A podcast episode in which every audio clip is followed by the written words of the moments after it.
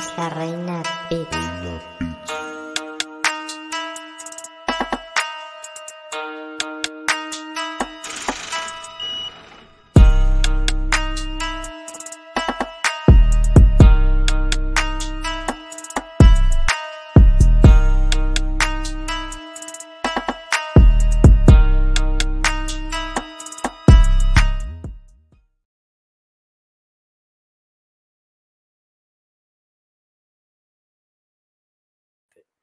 Ahora sí. Hola mundo, bienvenidos a su martes de análisis de MMA Info. Cristian Núñez con ustedes. Bienvenidos sean todos.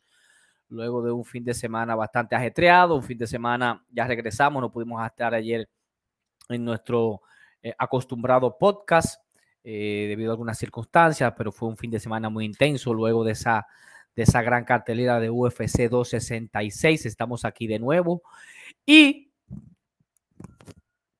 estaremos hablando en esta ocasión de nada más y nada menos que la próxima cartelera de este sábado, UFC Vegas 38, una cartelera que está bastante buena y vamos a hablar de ello eh, rápidamente para mostrarles a ustedes la razón por la que es una cartelera tan interesante, independientemente de que no tenga todos los nombres tan sonoros como los, los tuvo el UFC 266, donde hubieron dos peleas de campeonato, donde hubo el regreso de, de, de, The Gangster, eh, en fin, pero tenemos una muy buena cartelera que garantiza un buen espectáculo y que no se duerman este fin de semana. Mientras tanto, para hablar un poco de la misma, tenemos que la... Eh, la pelea, el evento principal está encabezado por nada más y nada menos que Thiago Santos versus Johnny Walker. La pelea entre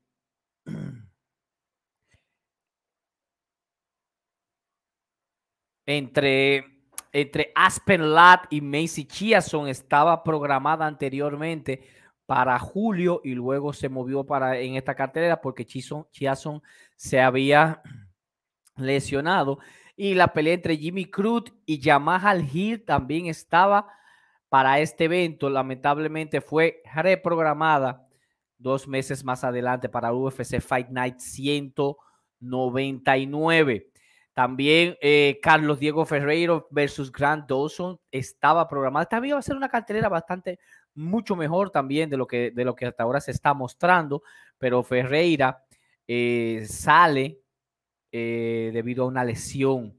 Y también Leonardo Santos versus Alexander the Great Hernández estaba programada en las 155 libras para este evento, pero lamentablemente no pudo tampoco porque Santos sale por razones desconocidas y fue reemplazado por Mike Breeding. Saludos a todos los que están aquí con nosotros. Bienvenido al espacio del día de hoy. Vamos a hablar rápidamente de la cartelera. Tenemos que en las preliminares, antes de comenzar con nuestro análisis, existe, hay, todavía hay, peleas anunciadas. Alexander versus Mike Breeden, Shanna John versus Stephanie Eger, Sean Soriano versus Fernando Padilla. Y en las preliminares tenemos que Alejandro Pérez, atención México, se va a enfrentar a John Eduardo. Douglas Silva de Andrade se va a enfrentar a Gaetano Pirelo. Jamie Muyarki se va a enfrentar a Devonta Smith. Bechi Correa, la Bechi, la brasileña, se va a enfrentar a, a Carol Rosa. Antonina Chepchenko, la hermana de Valentina, se va a enfrentar a nada más y nada menos que Casey O'Neill. Y cerrando las preliminares, Joe Solecki versus Jared Gordon. Esta está muy buena. Esta, esta cartelera, así que no se la pueden perder. Y ya entrando en materia, señores, podemos podemos mostrar, vamos a ver, vamos a colocarlo por aquí, que la primera pelea de la noche, a mí me encanta esta pelea entre Aspen Lack versus Macy Chiasson, la número 3 ranqueada en las 135 libras versus la número 11, se, va a estar, eh, se van a estar enfrentando finalmente. Ojo, hay una serie de variables que hay que tomar en cuenta. Por ejemplo, finalmente regresa Aspen Ladd luego de tanta inactividad. No había, podido, no había podido regresar desde su pelea en diciembre de 2019, donde ganó por TKO a la rusa Yana Kuniskaya, la, rusa y ex contendiente al título. Primero se iba a enfrentar contra Juliana Peña, pero Peña sale de la pelea por una lesión. Luego la programan para enfrentarse a, a Sarah McMahon en marzo, pero ella tuvo problemas de ACL, anterior cruzado y MCL. Luego en julio se enfrentaría a Chiason, pero entonces esta última eh, sale por lesión. Entonces ha habido mala suerte por todos lados para Aspen Lat. Ahora viene entonces finalmente ese reprograma. Esperemos que se dé la bendita pelea esta entre Aspen Lat y Macy Chiason, porque para nosotros Aspen Lat está a una pelea por disputar el título. Eh, si vemos que Chiason en, en papel no se ha enfrentado a una luchadora del nivel de Aspen. Aspen también puede intercambiar golpes, es muy joven y aunque usted le vea la cara a esta señorita, que de niña buena, de niña que estudia en un colegio de monjas y sacerdotes, eh, de una niña que saca a los perros siempre a pasear para hacer algo de cardio, eh, hace hiking, montañismo y todo ese tipo de cosas. Señores, eh, Aspenlat, con todo su juventud, perdón, es muy peligrosa.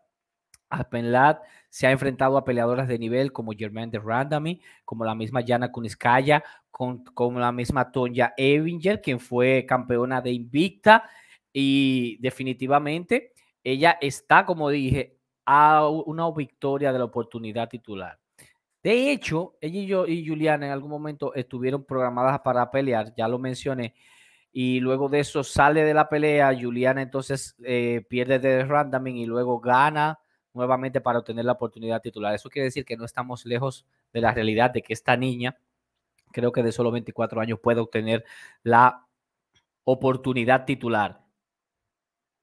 Entonces, eh, eso, es, eso es lo que tenemos. Y del otro lado tenemos a Chiason. No podemos descartarla porque Chiason es una peleadora bastante aguerrida. Tiene 4 y 1 en UFC y colocada como número 11, tiene una gran oportunidad en esta ocasión para, para demostrar y para poder calar rápidamente en la división, el, en, dentro, por lo menos dentro del top 5. Y me resulta bastante extraño, también lo estaba analizando, de que Aspen hubiera, tomado esta pelea, ya que al parecer no hay peleadoras disponibles, por lo menos dentro del top 5 para pelear. Ahí tenemos una Holijón que estuvo lesionada, ahí tenemos Juliana Peña que está por el título, ahí tenemos a una Irene Aldana que estuvo programada para enfrentarse, pero salió por lesión. Ahora se me escapa con quién era que iba.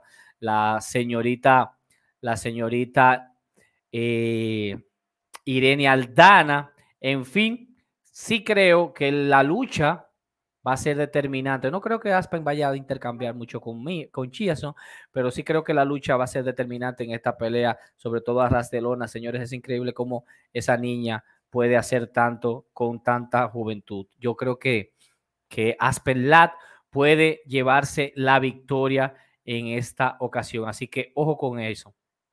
Por favor, recuerden suscribirse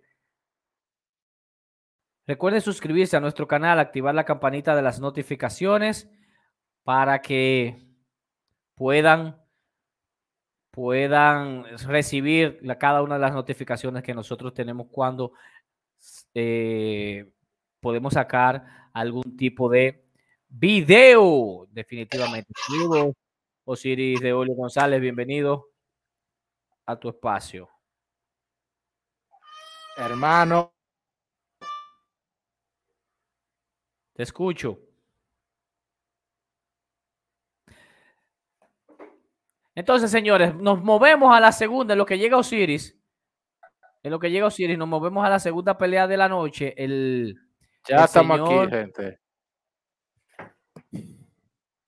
Ah, ok. Entonces aquí tenemos a Osiris. Ahora sí, Osiris, vamos a aprovechar rápidamente para que deje el saludo inicial a tu gente, a tu fanaticada, aquellos que se vuelven locos cuando tú llegas así, todo de traje y, e inmediatamente y deja Que yo vea y, deja que yo vea los top en sacao y de todo. Ay, y nos hables directamente de esa pelea entre Misha, el tanquecito Circunov versus Christoph Joko, por la segunda pelea de la noche, hermano. Bueno, eh, me gusta, creo que Joko tiene las de ganar aquí, un peleador mucho más joven, eh, tiene relativamente el momentum porque él anda en sube y bajas en su carrera, pero es un peleador que dentro de las dentro de esa división ha tenido mucho más peleas que, que Misha. Misha se ha visto sus agujeros particularmente porque eh, tiene una defensa de golpes muy pobre y eh, el momentum de Misha es particularmente cuando hace cosas flashy, un golpe de poder rápido o una sumisión rápida, busca el derribo temprano y somete rápido. entiendo que Yoko tiene buen takedown defense. Es un peleador que es bueno en muchas cosas, pero excelente en nada. Eh, no tiene un gran punch, pero se defiende bastante bien de pie y tiene una decente defensa de derribos. Y sin, verdad, eh, menospreciar de que es un peleador bastante joven. Si o sea, en comparación a, a, Misha.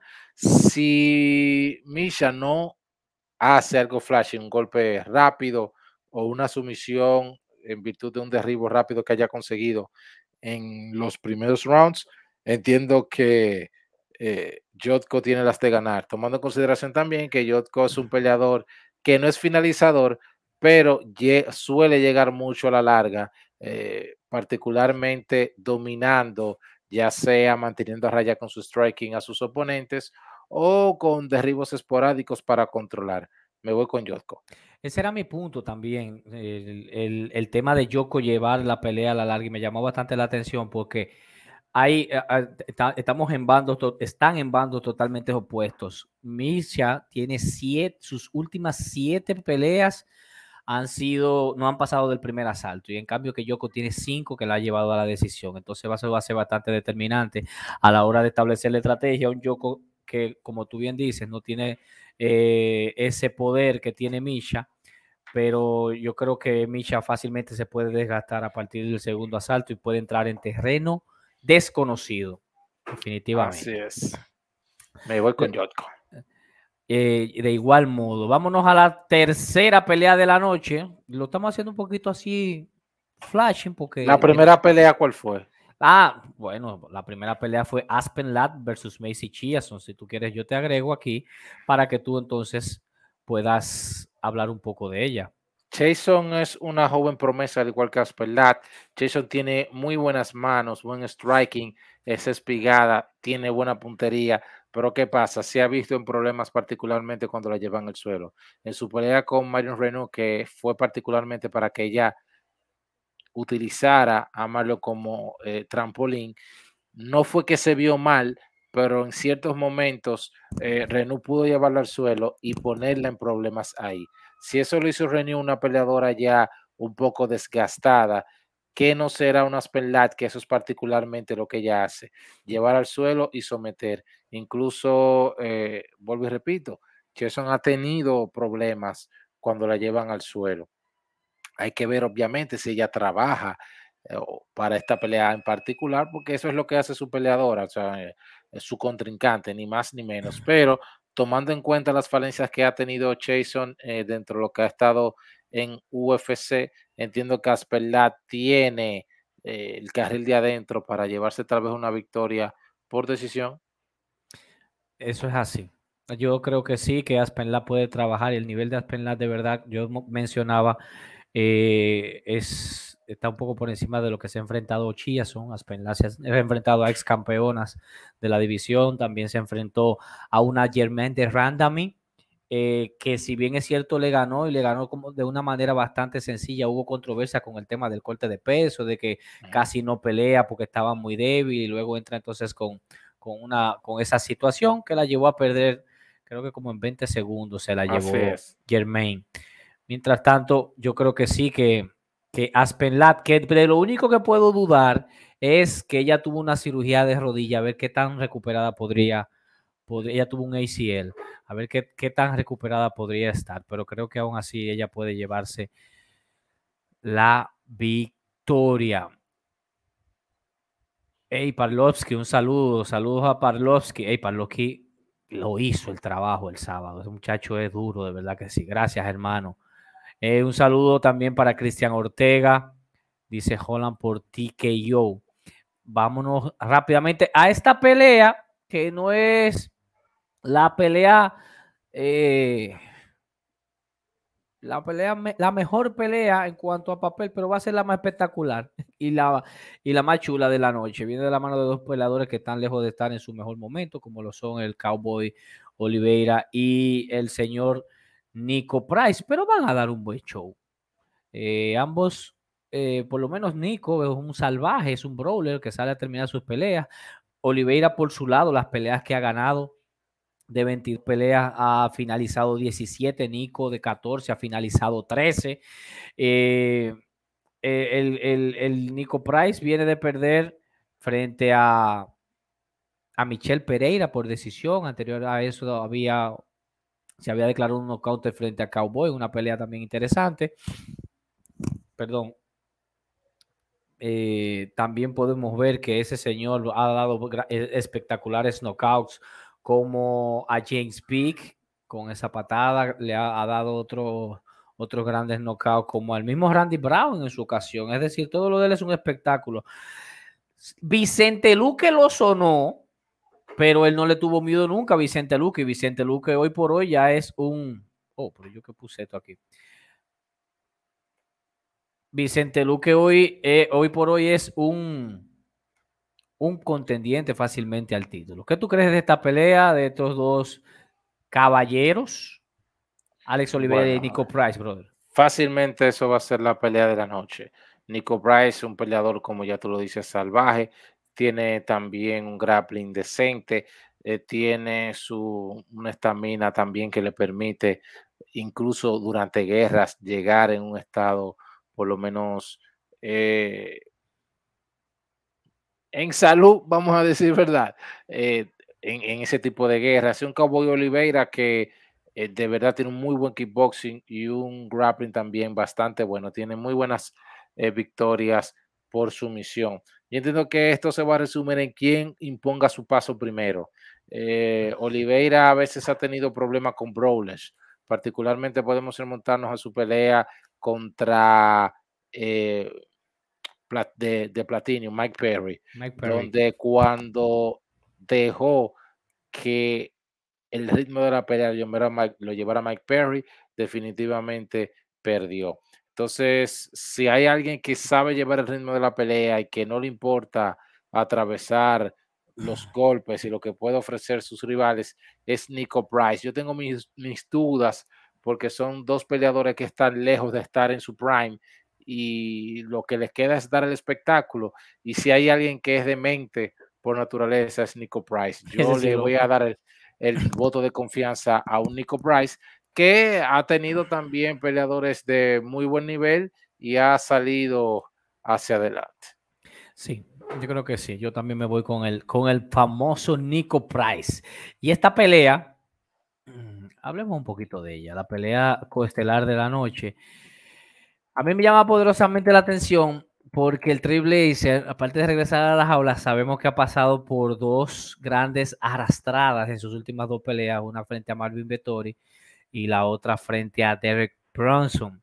Ahora se enfrenta al hermano menor de Chris Daukas, quien precisamente estuvo la semana pasada, el fin de semana peleando, Kyle, en una pelea que se destapan algunas cosas que podemos hablar. Se supone que Kevin Holland lo ha tomado en serio, eso de, entrenar por lo menos su defensa de derribo, su lucha. Se fue incluso a entrenar con Daniel Colmer. Vamos a ver qué tanto ha evolucionado en estos pocos meses de entrenamiento. Taucas, por su parte, tiene de 10 victorias, 8 sumisiones, 1.75 eh, en promedio por cada 15 minutos de derribo, pero hay algo. Eh, primero, Daucas no tiene el nivel de lucha que tiene Derek Bronson, ni que tiene, ni tiene el señor eh, Vettori. Y segundo, si bien es cierto que él tiene esas sumisiones, en UFC todavía no ha logrado alguna. Y solo se ha visto controlando a Radelona para, eh, a, nivel de golpeo. En eso, el señor Kevin Holland, podemos decir que sacando un poquito el nivel de lucha, el, gran espacio a nivel de lucha que tienen esos señores, como Derek Bronson y Marvin Vettori, yo creo que él pudiera manejar una presión de un Chris Daukaus ahí a ras de lona, porque igual la, manejó en su momento contra un eh, Ronaldo Yacare Sosa, que a quien, a quien noqueó desde la guardia. Eh, también lo hizo contra Charlie Stevenson, creo que era que se llamaba. Y y en fin, él puede, él puede hacerlo. Yo no estoy diciendo con eso que él se ha vuelto un Superman, porque tampoco todos sabemos lo feo que se vio. Eh, Malvin Vettori le aplicó 14 derribos, creo que fue, a ese señor y lo arrastró y lo controló por más de 20 minutos. Pero en este caso, en este causa, con Daucas, yo creo que sí podría hacer algo de alguna diferencia, sobre todo ese pequeño entrenamiento que he estado tomando con un Daniel Colmy, también quizás eh, retomar la confianza que, se, que le sacaron estos dos luchadores. Yo creo que él podría llevarse la victoria. Eh, Daukas no es un peleador con credenciales eh, de temer en lucha. No es un peleador tampoco que ha enfrentado lo que ha enfrentado eh, este muchacho, Holland. Eh, Holland ha tenido peleadores de muy, muy, muy buen nivel y de verdad entiendo que Holland tiene con qué llevarse la victoria. Aquí yo entiendo lo que va a predominar es la experiencia de Holland por encima de Daukas, que Daukas apenas ha tenido tres apariciones en UFC y de las tres ha perdido dos. Eh, y la que ha ganado ha sido por decisión unánime. No ha podido sacar ese credencial, eh, no credencial, sino eh, seguir el momentum que tenía antes de entrar en UFC de todas esas victorias por sumisión. No hemos visto ese despliegue de buen grappling que en teoría dice su récord que tiene. Eh, vuelvo y repito, Holland ha enfrentado top contenders de la división, un Derek Bronson con todas las credenciales de lucha más dos pesos y un Marvin Vettori que por lo menos tiene una muy buena lucha aplicada a las MMA. Ni se diga también victorias notables como la que habías establecido de Jacare Sousa. Entiendo que si pudo manejar la presión de esos top contenders, entiendo que pudiera eh, manejar la presión de un Chris Daukas que por momentos presiona muy bien, pero también se cansa, y eso lo vimos en su última contienda con Megatron, eh, este chico de apellido Hives que no, fue, no fue que controló, sino que tratando de presionar en contra de la reja, eh, se gastó. Y de ahí entonces eh, su contrincante hizo su pelea. Así que si alguien tiene la posibilidad de llevarse la victoria de estos dos chicos, me voy con Kevin Holland. Listo, nos vamos rápidamente a una pausa para venir con la pelea estelar. No se me muevan ahí.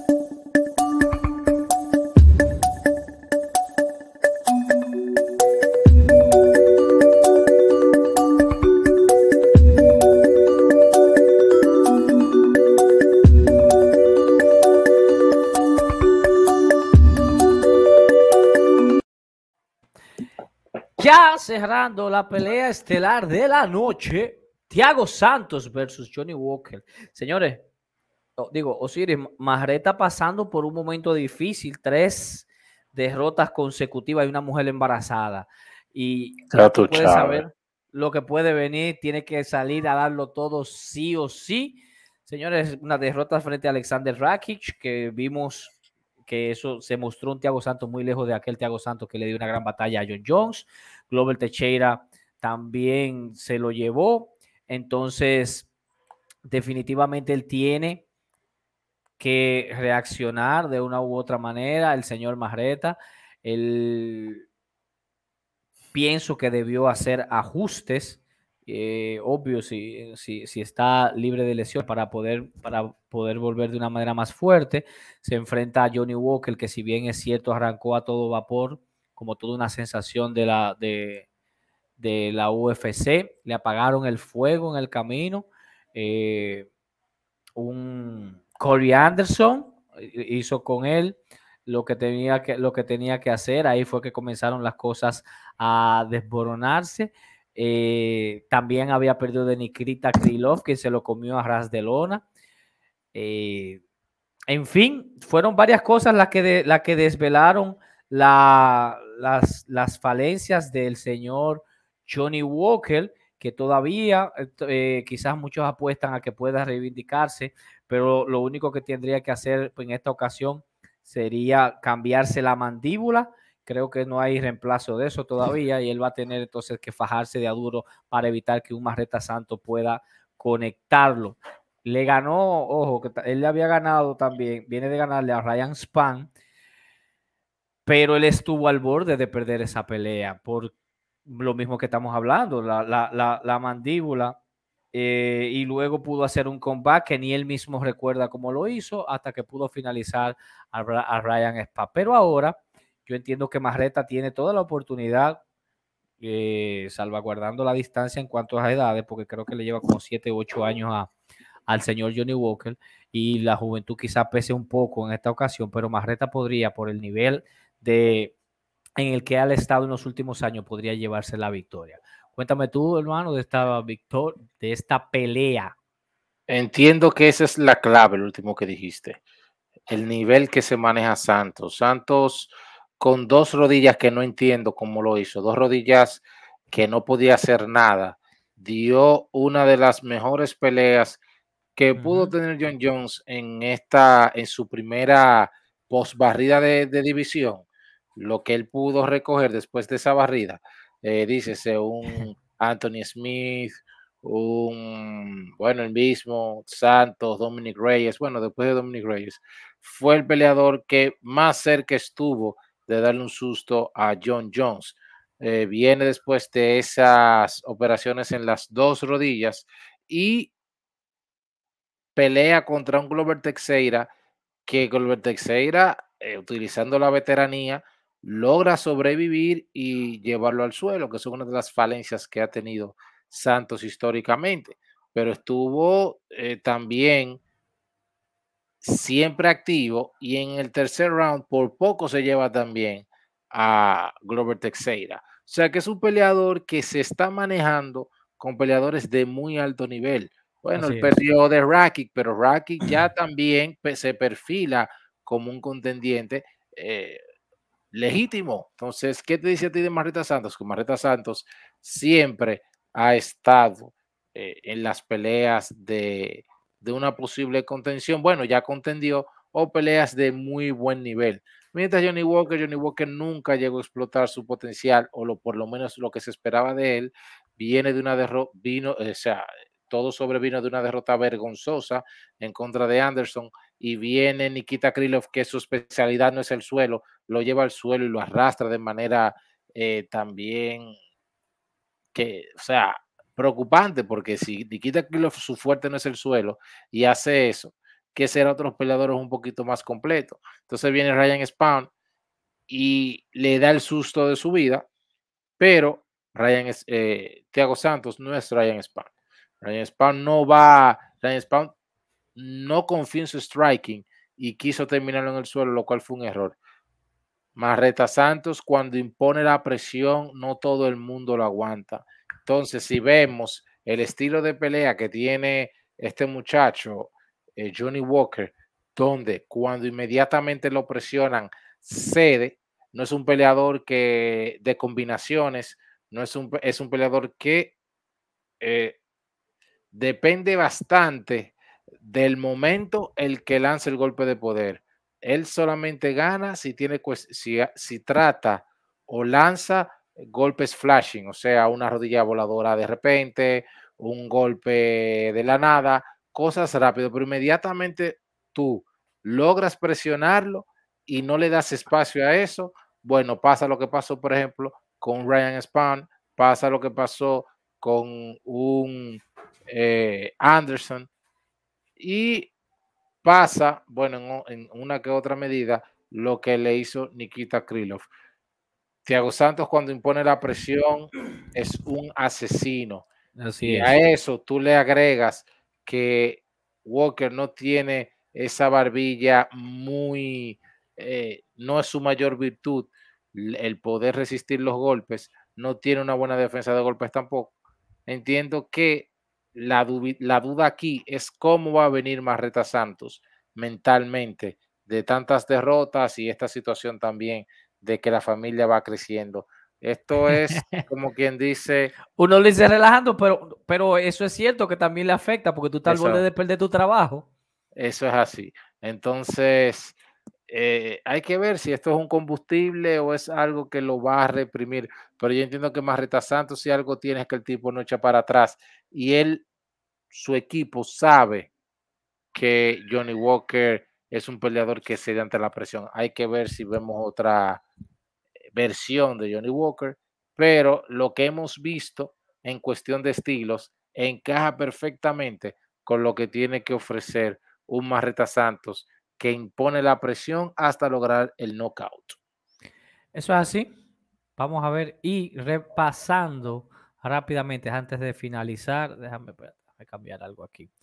Eh, decía también que inicialmente esta iba a ser una cartelera bastante interesante porque vamos a ver dentro de las preliminares buenas peleas. Alejandro Pérez versus Johnny Eduardo, Douglas Silva de Andrade versus Caetano Pirelo, Jamie Muyarki versus Devonte Smith, Beche Correa, que yo no sé qué busca ahí todavía, pero se va a enfrentar a Carlos Rosa.